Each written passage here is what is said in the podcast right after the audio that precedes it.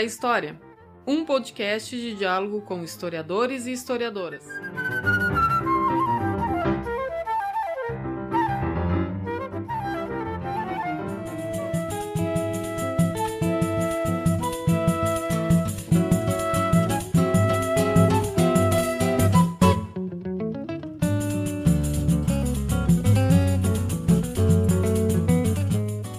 Olá para todo mundo.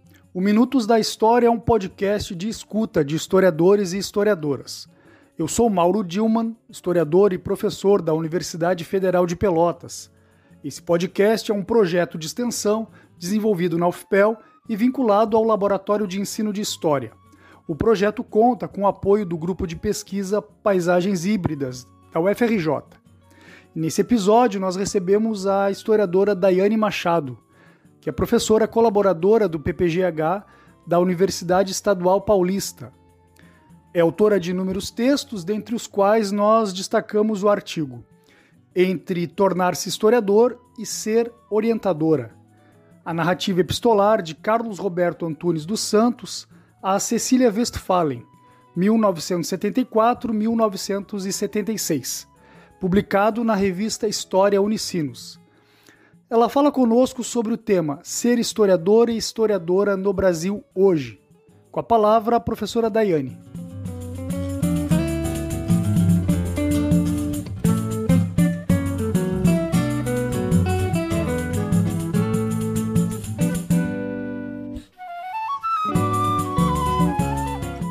Olá, meu nome é Daiane Machado e eu estou aqui para conversar com vocês sobre desigualdade de gênero na construção de carreiras acadêmicas.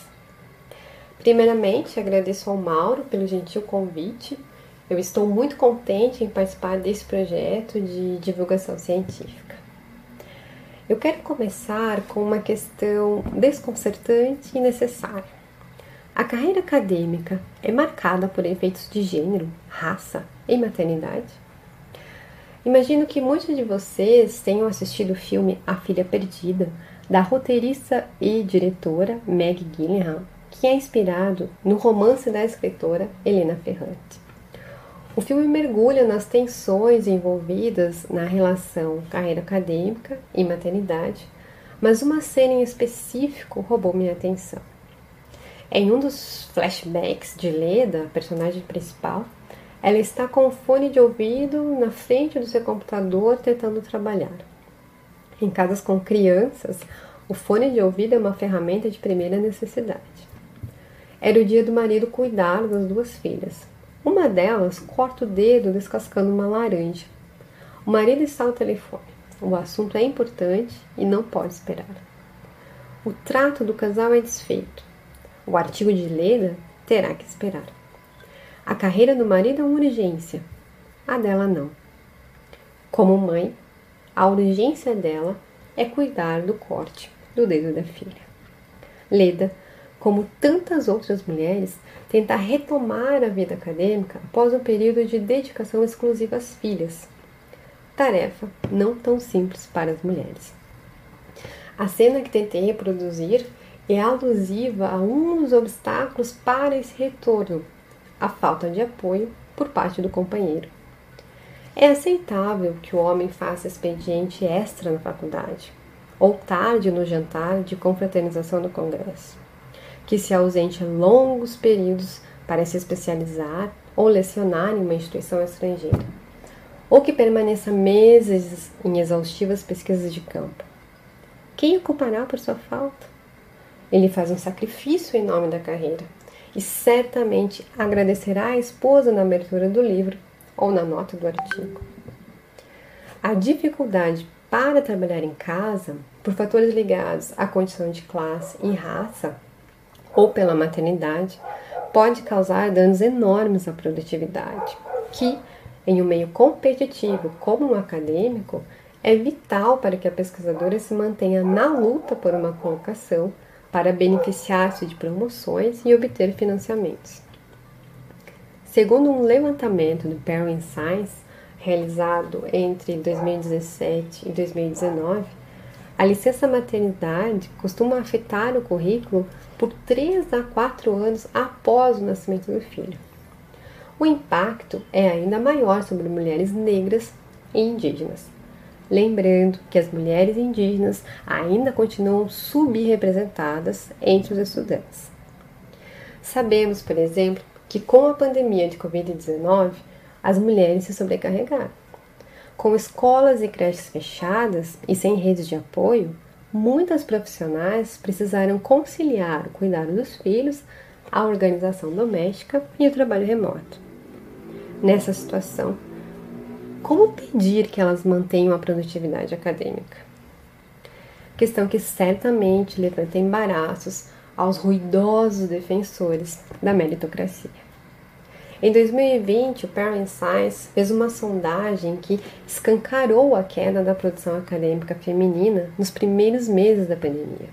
Mais da metade das mulheres com filhos, especialmente as mulheres negras, deixaram de submeter artigos e tiveram dificuldades para respeitar os prazos de relatórios e prestação de contas. Já que produtividade e competitividade formam um par, a longo prazo, corremos o risco de perdermos a diversidade no meio acadêmico e científico. Como não existe voz e corpo universal no discurso científico, e a perspectiva transforma o modo de produzir conhecimentos, regrediríamos ao exclusivismo do ponto de vista masculino na academia. Feitos esses comentários bastante gerais sobre os efeitos de gênero, raça e maternidade nas carreiras das mulheres, Gostaria de me centrar brevemente no campo historiográfico brasileiro, que tem algumas particularidades interessantes. Apesar da principal casa do saber histórico do século XIX, primeira metade do XX, o IHGB, ter deliberadamente fechado suas gloriosas portas às mulheres intelectuais, e as primeiras graduadas e doutoras terem sofrido boicotes a progressão na carreira, tivemos e ainda temos um número importante de mulheres chefes de departamento, líderes de grupo de pesquisa e sociedades científicas. Uma ressalva: o efeito tesoura é mais uma vez evidente, pois podemos contar nos dedos, até hoje, as mulheres reitoras. Quanto às sociedades científicas, quero citar como exemplo a AMPU, que desde o nascimento contou com duas mulheres em postos chaves da diretoria, Cecília Westphalen e Alice Canabrava, e que desde a eleição de Canabrava foi inúmeras vezes presidida por mulheres, muitas delas mães. É verdade que o assunto da maternidade tardou chegar na associação. Chegou primeiro com as ampuzinhas, espaço para as crianças nos simpósios mas só foi alçado a tema sério e acadêmico recentemente, em 2021, quando a presidente Márcia Mota fechou sua gestão com a conferência Maternidade, Misoginia e Trajetória Historiadora.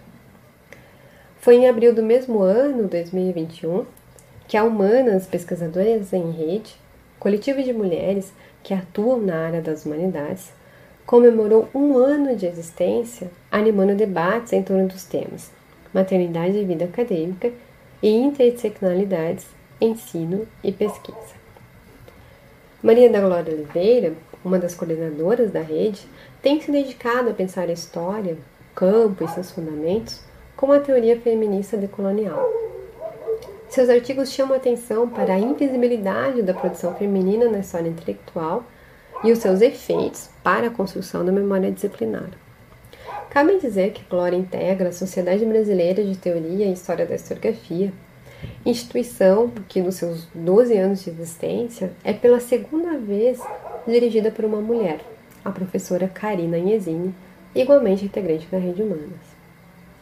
Ainda nesse tema, vale divulgar o projeto Mais Teoria da História na Wiki, encabeçado pela Flávia Varela, vice-presidente da sociedade e integrante da Rede Humanas. Com a intenção de qualificar e pluralizar o conteúdo da Wikipédia, o projeto busca colaborar com a edição de temas relacionados aos estudos de gênero, de sexualidade, de raça e a epistemologia do sul global. No mês de março acontece o evento Mais Mulheres na Teoria da História, que terá oficinas para capacitar e motivar editoras para engajarem-se na redução das desigualdades de gênero existentes na produção e disseminação de conteúdos na plataforma. Dominada por homens brancos, a Wikipédia conta com um número irrisório de editoras, cerca de 15%, e de biografadas, aproximadamente 17%. É urgente reverter essa situação. No tocante à memória disciplinar e à produção intelectual das historiadoras, vivemos uma conjuntura favorável. Desde meados de 2017, teses e dissertações propondo compreender a história da historiografia, a teoria da história e suas relações com o gênero começam a aparecer ou conquistam visibilidade. Alice Canabrava, Cecília Westphalen, Olga Pantaleão, Ieda Linhares, Eulália Lobo, Beatriz Nascimento, Lélia Gonzalez, Emília Biotti, Maria Figênia Laje de Rezendes, são algumas das historiadoras eleitas como objeto de estudo. Essas historiadoras foram agentes, produziram reflexões sobre o Brasil, sobre a sua prática historiográfica e didática. Reflexões pouco conhecidas, porque muitas não chegaram a publicar sínteses sobre o tema, como fizeram José Honório Rodrigues, Amaral Lapa, Francisco Iglesias, entre outros homens. Certamente muito desse desnível deve ser o acesso ao mercado editorial, que, como sabemos, age na legitimação acadêmica. Falando em mercado editorial, só hoje estamos prestes a preencher uma lacuna relativa aos compêndios sobre a história da historiografia brasileira, mais especificamente relativa à contribuição das historiadoras para o campo. Este ano deve sair o livro As Historiadores e os Gêneros da Escrita da História 1, Pioneiras dos Estudos Históricos, organizado pelo Diogo Ruiz, pela Rebeca Contígio e a Tana Zimmermann. A obra traz análises biográficas, entrevistas, autobiografias e memoriais acadêmicos de 23 historiadoras. Veja essa obra como um arsenal para pluralizar nossas referências e interpretações da historiografia brasileira. Nosso conhecimento sobre as carreiras das historiadoras será ampliado e poderemos melhor mensurar suas carreiras em relação às historiadores homens e, assim, problematizar como os marcadores de raça, classe social e sexualidade operam em suas trajetórias e estrutura da disciplina. Insistindo no mote da lacuna, no caso dos historiadores canonizados pela historiografia, acredito que devemos vasculhar seus arquivos pessoais para ponderarmos sobre as contribuições das esposas e filhas para suas obras, pois há séculos lares servem como os laboratórios de escrita da história. O mesmo vale para os casais homossexuais, que, pelo conservadorismo dos valores culturais, nunca visibilizaram a relação afetiva. Um estudo sobre a carreira de Cecília Westphalen ou da Ativa Baliana terá que matizar os longos anos de companheirismo. O mesmo acontece com Katia Matoso, uma pesquisa que busca analisar sua inserção no meio francês precisará abordar o papel de Jacqueline Dreyfus. Bom, há muito a ser dito e feito para eliminarmos as desigualdades de gênero, raça, classe e sexualidade na ordenação da estrutura acadêmica e da história disciplinada. E eu espero que esta breve fala tenha podido convidá-los à reflexão e à luta. Muito obrigada pela escuta.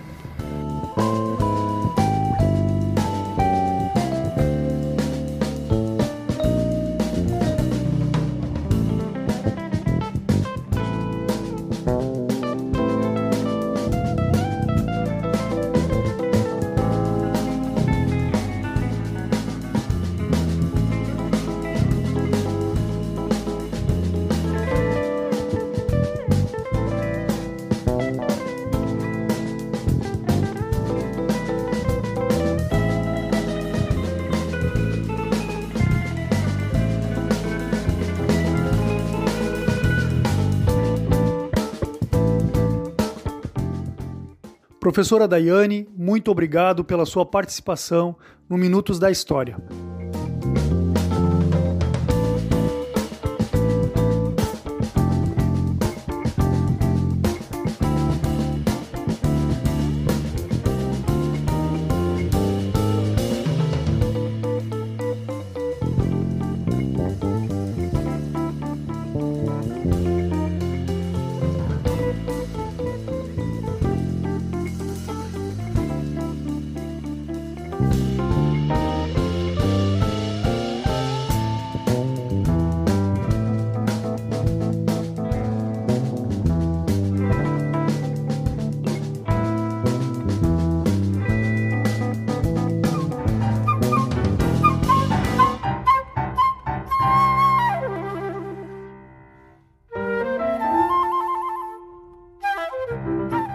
Este foi Minutos da História, um projeto de extensão desenvolvido no Departamento de História da Universidade Federal de Pelotas. Apoio: Grupo de Pesquisa Paisagens Híbridas da Escola de Belas Artes da UFRJ. Coletivo AMU. Conheça, viva e apoie o movimento underground. E mais ou menos preze. Edição de podcast.